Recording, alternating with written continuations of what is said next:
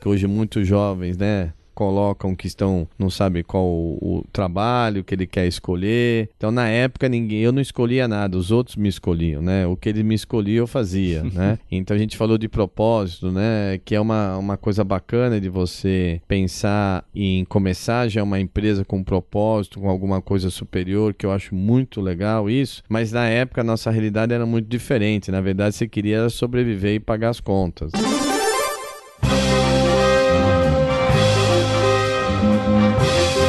Eu sou Paulo Silveira. Eu sou o Rodrigo Dantas. E esse é o Like a Boss.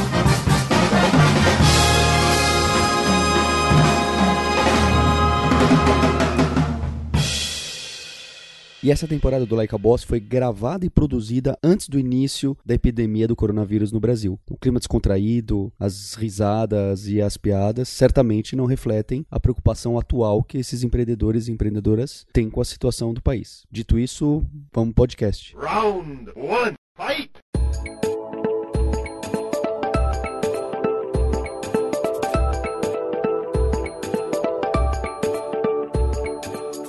Marco Stefanini é CEO e fundador do grupo Stefanini e ele é o boss de hoje. Marco, você pode contar pra gente como que nasce a Stefanini e o que, que você estava tentando resolver lá atrás? A Stefanini nasceu, eu já trabalhava na área de, de, de TI como analista de software e sempre quis ter o meu próprio negócio e então, na mais ou menos por volta da, de 85, 86, é, as empresas tinham uma necessidade muito grande de treinar seus funcionários para a área de tecnologia. Era a época dos mainframes, os grandes computadores. Então eu comecei a ministrar alguns cursos para várias entidades e na época a IBM surgiu como uma entidade que dava uma visibilidade mais a longo prazo em termos de curso. Então aí eu acabei saindo do meu emprego na época. Eu já estava dando, ministrando vários cursos, mas aí eu me dediquei mais. Abri minha empresa, já tinha aberto alguns uns três meses antes, e aí eu me dediquei à, à empresa. E sempre em paralelo a gente trabalhava com a parte de treinamento e também a parte de consultoria. Né? Então foi esse o início da empresa qual era o que, que eu pretendia resolver, até nós estamos brincando aqui, eu queria sobreviver, né? Eu queria ter uma vida um pouquinho melhor, porque na época a vida era dura. Era bem dura. Hoje o Brasil não é fácil, mas com certeza naquela época era bem pior. Né? Graças a Deus o Brasil pelo menos está num estágio melhor. Ela nasce com o nome de Stefanini já naquela época? Sim. Ela, a ideia nasceu como Stefanini é, foi um pouco na linha de empresas de consultoria você dar o seu próprio nome, ah, né? Para você oferecer credibilidade. Então, Arthur Anderson, é, Pricewaterhouse é, e, e assim vai. Quase todas as empresas de consultoria são nomes dos fundadores, né? E eu sempre uso isso quando a gente tem problemas na empresa e tudo mais, né? Que é o meu nome que tá lá, né? Não dá para eu abrir outra empresa ABC e depois fazer o DEF, né? É o meu nome, então é um, é um sinal de compromisso com o cliente, com tudo, né? Você falou de treinamento, né, Marco? Você falou que começou com ministrando aula tal. Esse modelo deve ter mudado é, durante o tempo, né? Hoje, qual que é o principal modelo de negócio da Stefanini? Logo depois, nós começamos, eu abri a empresa em 87, né? É, o que a gente percebeu nos primeiros anos, 89, já 90, é que a atividade de treinamento era uma atividade até lucrativa, mas extremamente sazonal. E num país que tinha uma crise atrás da outra, é muito difícil você gerenciar um negócio desse jeito. Então, já a partir de 90, a gente já faz uma migração muito forte para a área de serviço, para outsourcing. E aí logo depois vem o, os conceitos na época eram inovadores, como fábrica de software, uma série de você vender serviços, outsourcing. Então a gente foi para essa linha de serviço, que a margem é bem menor, mas você consegue ter um, uma receita mais recorrente, né? Marco, então durante esse, esse período todo, eu acompanhando, né? A gente que trabalha com tecnologia conhece a Stefanini, especialmente o, o tamanho que ela, que ela acabou tendo, é, a, pega muito o público de tecnologia. Mas antigamente, acho que 20 anos atrás, a gente ouvia muitos nomes das consultorias que eu, eu vou classificar aqui de estratégica, que é aquele pessoal que vinha com terminava a consultoria e te entregava um PowerPoint, né? Então, o artefato final era um PowerPoint. E conversando com alguns amigos, eu vi que mudou mesmo. Mesmo essas consultorias que tinham esse foco, não, vou te trazer estratégica e a visão do que você deve fazer, começaram a entrar em outsourcing, implementação, porque o que me parece é que o, o cliente final, as corporações ou mesmo as empresas pequenas, elas querem algo em produção, algo entregue. Não, legal a sua ideia, mas me ajuda Implementa, a implementar. Né? É. Exato, eu preciso de braço, preciso... Como você enxerga isso? É, na verdade tem, tinha esse conceito, né, de você falar, olha, você faz uma análise, né, faz um assessment, faz uma análise, é, avalia vários cenários, mas aí os clientes começaram, tá bom, então já que você falou que, que isso aqui é o melhor, então vem aqui implantar, né? Porque implantar é sempre muito mais difícil do que você planejar. Opa. Isso em qualquer área, né? Não estou é. falando de consultoria em especial. Então, uh, na verdade, existiram muitos movimentos, eh, empresas de consultoria mais, como você disse, mais do ponto de vista estratégico, que apresentavam mais só um plano de ação, mas não executava e tiveram, algumas delas tiveram que descer para o hands-on, para a implantação. Nós, por exemplo, no caso da Stefanini, a gente fez o inverso, né? Então você também saía só do operacional e vai para o estratégico, então se complementa. É, essa é uma linha. A outra linha também é, é de você não só é, estar tá trabalhando com pessoas de tecnologia, passar a trabalhar, é, atuar, e interfacear com pessoas de business, né, de negócio, como o inverso também, algumas consultorias de negócio que antes tinham um, um interlocutor só somente pessoas de negócio, passaram a ter interlocutores do ponto de vista de tecnologia. Então você vai mixando, vai mesclando tudo, né? Hoje então você está atuando em, em, todas essas diferentes áreas, diferentes frentes. É, agora a gente está num movimento diferente, né? É, repare que a Stefanini, ela, como já tem bastante tempo, né? São mais de 30 anos, a gente passou por, vamos chamar assim, cinco ondas de grandes transformações no mundo da tecnologia. Nós passamos pelo mainframe, passamos pelo client server na época, que era os micros e tudo mais. Depois nós passamos pelo mundo da internet, né? Depois teve um movimento muito forte que não era exatamente tecnologia, mas mudou muito, que os RPs. E agora o movimento, a transformação digital. Então essa é a quinta onda que a gente passa, né? Então uh, essa, todas elas, as anteriores, as quatro anteriores, tinham muito a ver com tecnologia e não muito a ver com o negócio. Então eram transformações que nos impactavam muito mas nos clientes impactavam parcialmente, mais a questão de eficiência e tudo mais, né? Na questão da transformação digital, que é essa que nós estamos passando, ela já tem uma transformação muito mais radical, porque ela tem uma transformação no nível do modelo de negócio, né? É, e, obviamente, com uma aceleração também muito forte das mudanças tecnológicas. Então, é uma combinação do modelo de negócio mais tecnologia. Por isso que o impacto na sociedade, em todas as empresas, e não só nas empresas de tecnologia, é muito maior.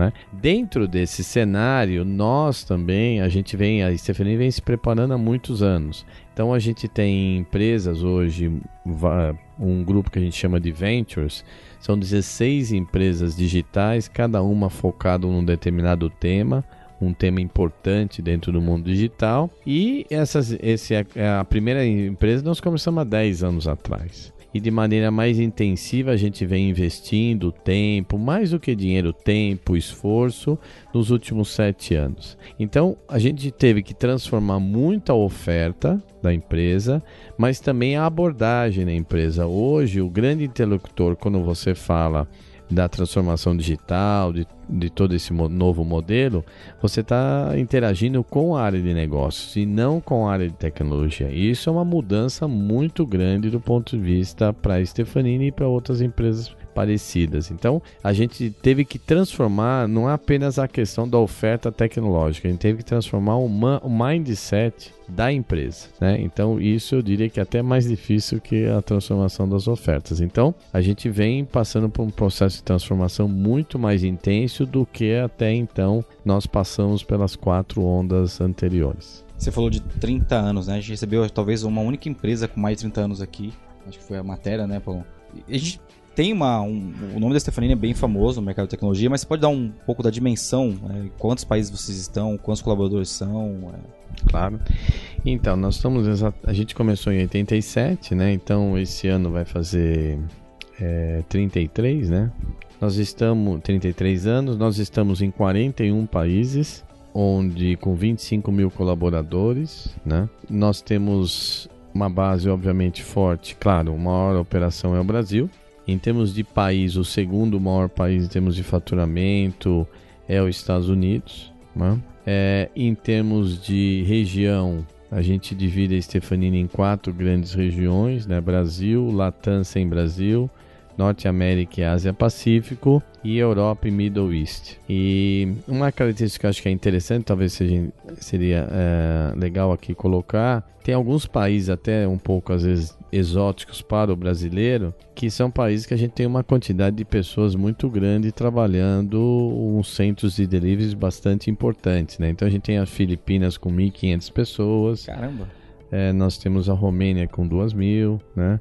a Polônia com 300, a Moldova com 150 Caramba. pessoas. É, agora na Ucrânia, que a gente começou ano passado, já temos acho que quase, quase 100 pessoas. Fora os países mais, vamos chamar, tradicionais, né? Então a gente tem mais de mil no México, mais de mil na Colômbia, mais de dois mil nos Estados Unidos, né? Na China a gente tem mais ou menos uns 300 e assim por diante, né? Então a gente acabou formando uma, realmente uma grande é, rede global de deliveries, né? Então a gente pode seguir aquele modelo following the sun, né? Então a cada fuso horário a gente consegue atender e os nossos sistemas são todos integrados. Então, em geral, os clientes globais eles são atendidos por vários desses delivery centers que eu mencionei aqui. E, e cada só para complementar, e cada país também são mais de um centro, né?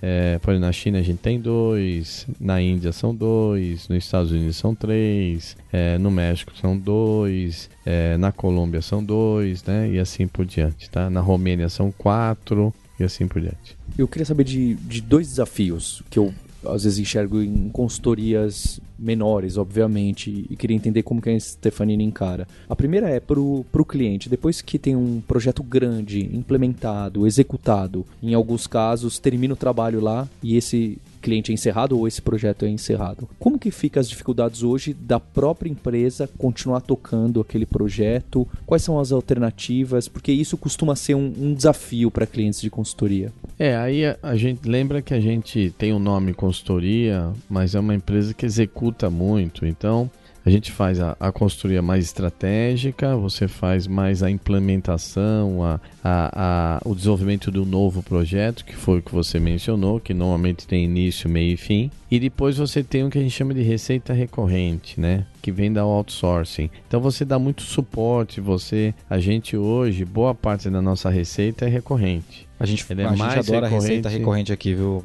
É. Então, a gente, eu também. Eu sempre fui fanático por receita recorrente. Então, é, eu diria que 75, 80% da receita da empresa é recorrente. Então, a gente sofre, mas menos com isso, né?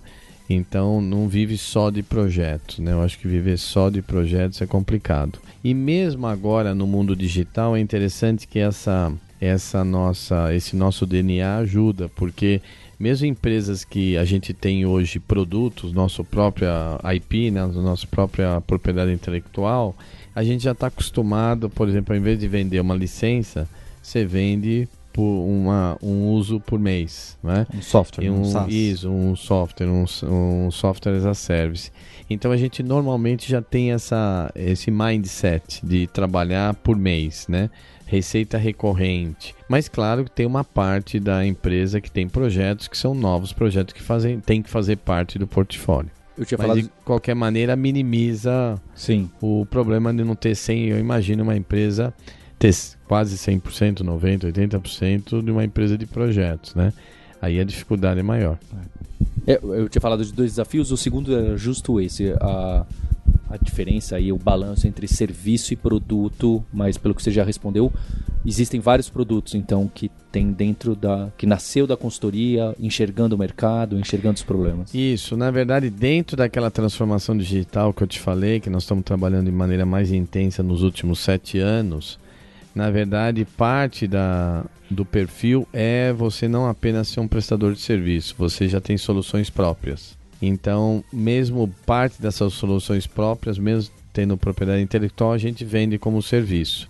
E a gente, então a gente acaba, talvez esse seja o grande diferencial nosso. A gente consegue ter produtos hoje digitais, mas ao mesmo tempo sempre com aquele senso, é, aquele senso, aquele perfil de customizar e localizar. Então a gente consegue de maneira, é, de maneira adequada equilibrar o que é levar alguns produtos mais standards, alguns produtos já prontos, o time to market menor e o custo-benefício mais favorável ao cliente, mas ao mesmo tempo ainda ser uma solução personalizada e customizada de acordo com o cliente. Então a gente consegue fazer esse balanço. Porque normalmente sempre você tem esses dois extremos, né? Uma solução que você desenvolve, ela acaba ficando mais cara, o time to market é, ma é maior e ela sai com a cara do cliente. E o outro lado seria um produto que, obviamente, ele tem um padrão, tem um standard que o cliente tem que seguir a gente consegue, no fundo, fazer o melhor dos dois mundos aí. Marco, eu fiquei, eu e o Paulo ficam um pouco impressionado com o tamanho, a amplitude do mundo que vocês têm, né? E como é que vocês fazem para replicar o modelo de gestão nesses outros países? Vocês escolhem um local, um country manager em cada local, ou vocês designam alguém do Brasil para ir para lá e montar a cultura de vocês? Deve ser bem desafiador isso, né? É, sim, é bastante desafiador, uh, porque principalmente porque quando a gente começou nossa, nós tivemos uma primeira operação internacional há mais de 20 anos, né? E com uma maneira mais intensa nos últimos. Na verdade, desculpa. Na verdade, nós estamos em 2020. Na verdade, é, nós temos há mais de 25 anos que a gente começou nas operações internacionais e há 20 com mais intensidade. Nessa época, existiam raríssimas empresas que tinham esse perfil de sair do Brasil, sair para fora. Então a gente tinha muito pouco a compartilhar com os outros, né? Então a gente tinha que no fundo aprendia com a cara e a coragem. Mas você ia lá nesses lugares e montava a operação? Isso. Então, aí eu vou citar algumas características nossas, né? Eu sempre fui um cara que tem aquela característica que o pessoal fala de frontline obsession, né? Então, eu sempre sou um cara que vou eu, eu vou na ponta. Eu vou olhar. Então, a grande maioria dos primeiros países que a gente foi abrindo, com certeza eu que ia e eu que apoiava muito, porque eu tentava fazer diferença, porque a gente era uma empresa na época pequena é, e ainda não tinha expressão alguma naquele país. Então o nível de dificuldade era extremo. Né? Tanto extremo para conseguir clientes como para montar em estrutura tá? Então, essa é uma característica minha de conhecer mais as pontas. É, eu não conheço hoje os 41 países que a gente tem operação, mas conheço 38, 39. Então, eu conheço quase todos. Então, é sempre essa característica que está próximo do cliente, de sentir a ponta, sentir a força de trabalho nossa mesmo, a nossa força comercial, foi uma característica minha. Então, esse é o primeiro ponto. O segundo ponto, como é que você vai montando times de gestão fora? Que é, esse é uma grande dificuldade, né? Então a gente seguiu alguns modelos. O Brasil, quando a gente se expandiu, porque a gente teve a primeira experiência de expandir, porque uma empresa de serviços, ela depende basicamente de pessoas, é o ativo, é tudo no, dentro de uma empresa. Então você trabalhar descentralizado já é uma, vamos chamar assim, um desafio. Na época, quando a gente começou a se de descentralizar no próprio Brasil, o Brasil é um país grande, poucas empresas já faziam isso. Então a maioria das consultorias trabalhava Rio e São Paulo, ou só São Paulo, Porto Alegre e Curitiba. Então a gente é uma das. Na, na época era uma das poucas nacionais. A gente tinha um nível de abrangência bastante grande já vai, nos últimos 25, 27 anos. Então a gente teve um aprendizado como trabalhar à distância. Então era um modelo que a gente trabalhava, conseguia pessoas líderes locais, conheciam bem a região e tinha um apoio da matriz do ponto de vista de DNA da empresa, metodologia, padrões e assim, assim por diante. Então era um bom mix. Quando a gente foi para a América Latina, que foi a nossa primeira experiência internacional, a gente tentou replicar, mas a gente teve sempre mais dificuldade, porque é mais difícil um país que você não conhece achar gente boa. Né? Não porque lá não tem, e sim porque você não conhece o país. Né? É, então a gente já teve vários, várias fases a ponto de alguma, os principais países terem um líder que era brasileiro, por exemplo, quem começou o México, foi, quem tocou o México foi um brasileiro e depois ele virou o CEO da Latam e agora virou o CEO do Brasil, então ele foi mudando, lembrando que Latam é sem Brasil na nossa Sim. no nosso grupo. É, mas hoje, se você analisar todos os países da Latam, cada líder, cada country manager é local. Na Argentina é um argentino, no Peru é uma peruana, é uma mulher, no, na Colômbia é colombiano, e assim, mexicano é mexicano. Hoje, por exemplo, voltamos à a, a, a, a, linha. Na Europa, por exemplo, é uma torre de Babel, né? O CEO é brasileiro, que é uma pessoa que já está com a gente há 10 anos, então ele está liderando essa transformação de mindset digital. Tem algumas pessoas, poucos líderes mais dois que eram no Brasil estão lá, mas a grande massa dos líderes, os 15 líderes, né, são 12, são, são europeus, assim, tem romeno, tem alemão, tem inglês, tem francês, tem, tem belga, é, então é bem, bem variado ali, é uma torre de Babel. Então a gente tem uma característica de levar agora, o que, que a gente enxerga hoje, respondendo à questão da gestão, desculpa a resposta ser longa, é que também demorou muitos anos para ir acertando. a gente consegue é, levar algumas pessoas, não uma só, uma só é muito pouco, então ela acaba sendo engolida pela, pela cultura, estrutura né? local. Então você leva alguns, mas o grosso você contrata local, que aí você consegue expandir o seu grupo de talentos e multiplicar. Então a missão nossa é levar o nossa, que a gente chama nossa cultura, que a gente, é, a gente espelha em sete atitudes. Então são sete atitudes que a gente, vamos dizer assim, demonstra o perfil, o DNA, a cultura da empresa. Então esse é o grande X e eu acho que a gente está conseguindo agora multiplicar essa, esse DNA, essa cultura pessoas que não sejam brasileiras. Então acho que esse é o último estágio em termos de maturidade, em termos de gestão global, né? Quando você consegue ter multiplicar a sua a seu DNA em pessoas não brasileiras, né? Eu acho que a gente já está nesse estágio. Do outro estágio de maturidade, a gente já já está um certo tempo onde não é, às vezes quando você começa a internacionalizar, você só exporta, né? A gente sempre teve aquela, como é empresa de serviço, sempre uma característica de ter estrutura locais e é, desenvolver centros de delivery que eu já citei, são vários espalhados pelo mundo. E agora nós estamos no estágio que você tem vários produtos e ofertas novas que também são desenvolvidos por outros países. Então, também eu diria que é um, um, um, sinal, um nível de maturidade bastante elevado dentro do conceito de globalização. Eu fico imaginando quais são os seus próximos passos como companhia. Né? Os próximos passos uh, é consolidar essa, essa presença global a gente tem, mesmo tendo tamanhos, por exemplo, hoje a gente tem quase 5 mil pessoas trabalhando para a Norte América, mais de 2 mil nos Estados Unidos e mais de 2 mil, quase 3 mil na Ásia trabalhando para os Estados Unidos. Mas, se você analisar o, em termos do tamanho do mercado americano, a gente tem uma parcela ínfima. Então a gente tem um potencial de crescimento enorme em quase todos os países que a gente trabalha. Então a gente, eu diria que a gente está numa posição bacana, que você já tem estrutura, capacidade de se multiplicar, capacidade de suportar crescimento, mas ao mesmo tempo você tem um market share super pequeno, então você pode crescer muito. Então a primeira questão é, nós temos um espaço enorme para crescer nosso market share globalmente, em, vamos, dizer, vamos chamar assim, nos principais países. E as principais regiões para nós é Norte América e Europa. O segundo ponto é consolidar essa transformação digital que eu falei para vocês. Então, também isso foi uma, uma complicação adicional, que ao mesmo tempo que você tem todo esse desafio global, você tem que mudar o portfólio da empresa e mudar o mindset das pessoas. Né? De, de, e mudar a distância, muita gente é muito mais difícil.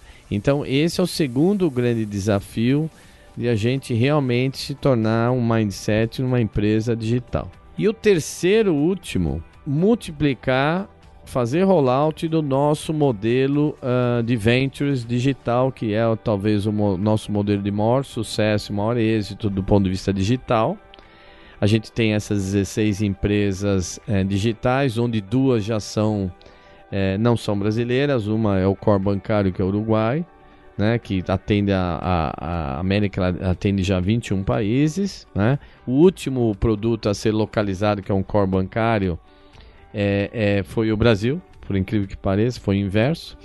E nós temos uma empresa de marca digital na, na Romênia.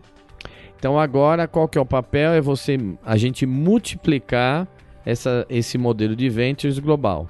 Como é que a gente está fazendo isso? Por duas frentes. É, uma é nós levarmos boa parte dessas empresas ventures digitais para os outros países. A gente já vem fazendo nos últimos três anos, mas agora está ganhando mais corpo. E o segundo é fazer uma série de aquisições é, que a gente mantém o fundador na empresa no modelo parecido que a gente fez no Brasil e em outros países. Então é interessante, por exemplo, que eu acabei de voltar da Romênia, eu estava semana passada lá, e claramente a gente percebe que a gente já tem algumas empresas, a gente já teve a primeira, que é essa de marca digital, e me parece que a gente vai ter uma sequência de empresas é, digitais nesse modelo. Então, replicando e multiplicando esse modelo nosso mais empreendedor mesmo com, com pessoas com cultura bastante diferentes do, do brasileiro.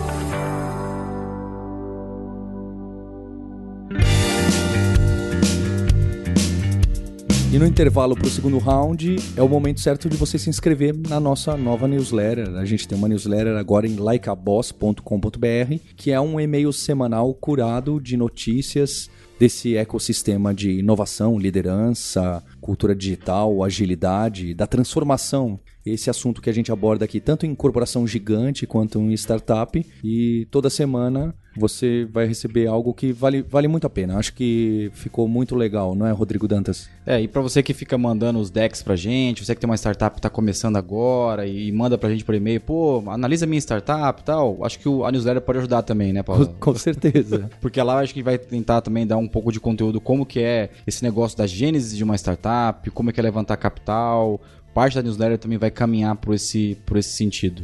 E até como as grandes corporações estão indo atrás das startups fazendo os, isso, os corporate venture isso, e tudo isso. Isso, isso. Só não, só não vale brincar muito com essa meninada que manda os decks, que você já até investiu em algumas delas. é verdade, é verdade, é verdade. Além dessa newsletter semanal, com esse conteúdo que eu trago a minha visão, eu, Paulo Silveira, CEO do grupo Kaelon Alura de Educação, então eu enxergo muito como as empresas estão encarando essa mudança e fazendo esse reskill de colaboradores para enxergar esse mundo novo de entregar valor para o cliente final e experiência do cliente de maneira diferente, tem também a visão do Rodrigo Dantas, que é da Vindi, assim, essa fintech de, de recorrência, de, de trabalhar um produto como serviço, que também tem toda a visão dele desse ecossistema. Então acho que a gente, cada um tem uma visão um pouquinho diferente e a gente combina muito bem dentro dessa newsletter semanal.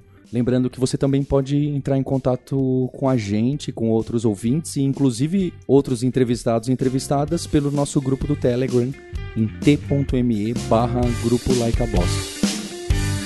Round two, fight!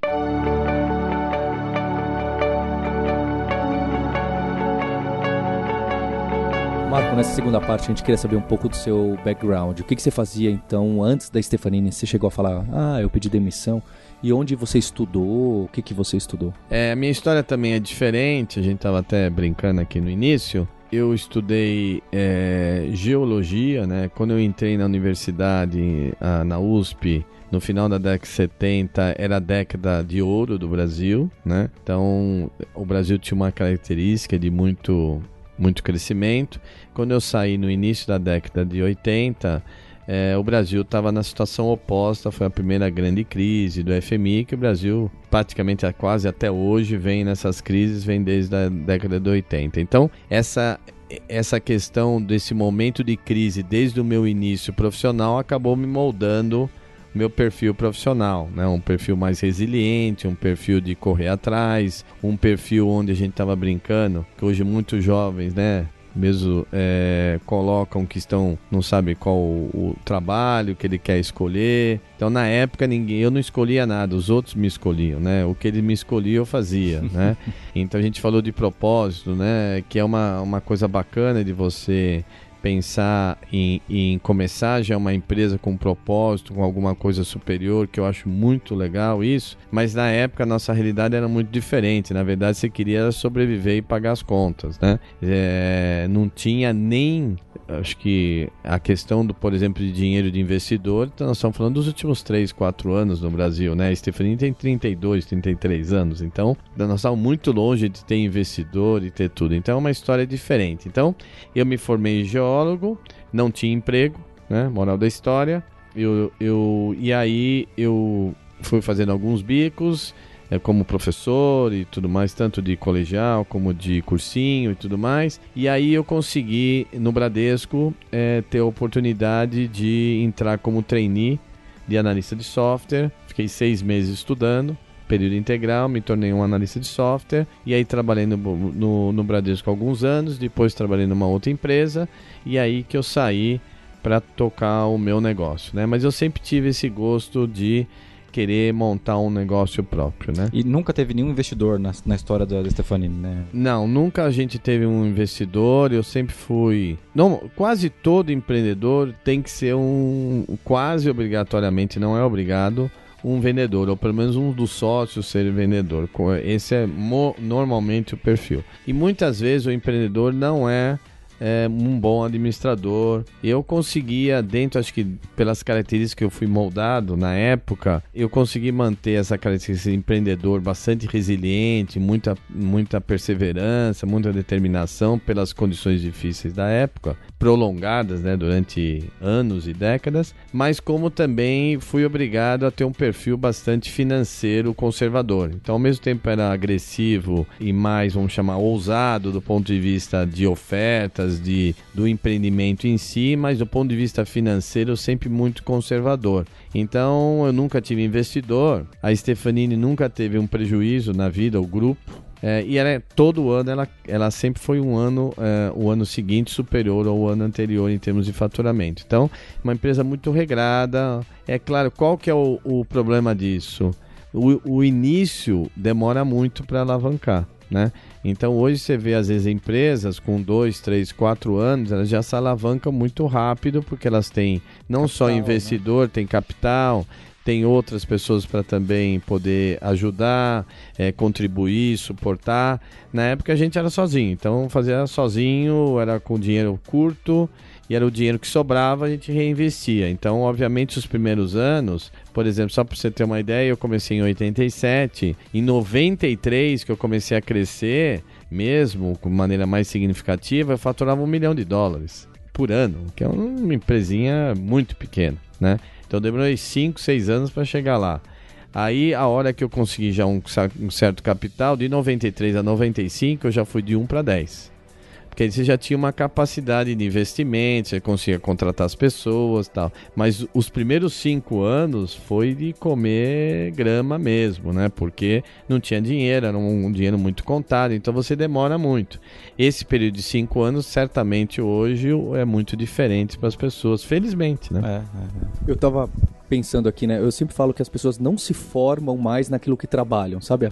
Todo mundo se forma numa coisa e acaba trabalhando numa área. E eu fico falando, poxa, o que será que deu para aproveitar? Eu fico imaginando que o Marco, como geólogo, agora, quando ele tá no Skype, ele bate o olho, vê as estruturas rochosas magmáticas, fala, Romênia. Ele bate o olho e já resolve, ele já sabe com quem ele tá falando. Né?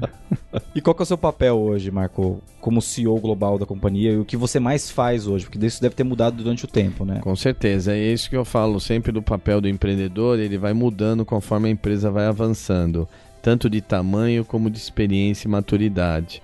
Então, muitas vezes o empreendedor acaba ou procurando até vender o negócio porque é, não é muito perfil administrar, ou ele tem que se cercar de pessoas que fazem esse, vamos dizer assim, é, combinam e, e, e, e, complementam o perfil dele, ou ele mesmo tem que mudar, né? Ou diria um pouco de todos, né? Então eu basicamente tive que, obviamente, sempre procurei trabalhar com time, mas eu também tive que mudar muito o meu perfil ao longo dos anos, né? Então, é, conforme a empresa foi avançando, eu tive que mudar bastante o meu perfil, né? Eu falo que quando uma empresa começa, você é o analista, né? Você é o que faz tudo, né? Eu preso que eu chamo. Aí depois você tem lá 20 pessoas, então você é um, como se fosse um gerente dentro de uma empresa. Tem 20, 20 pessoas na sua equipe. Aí depois você tem 200, aí é como se fosse um diretor, é que você tem vários gerentes embaixo. Então, são níveis de experiência de gestão diferentes. Para mim, sempre foi na raça, porque eu não, nunca fiz um curso de administração e eu não trabalhei como gestor numa empresa. Eu trabalhei como técnico. Entendeu? Tá bom? Então, eu tive que passar por isso também, esse aprendizado de gestão, eu tenho que aprender dentro da empresa. Eu não tive esse aprendizado em empregos anteriores. Então, essa foi uma dificuldade adicional.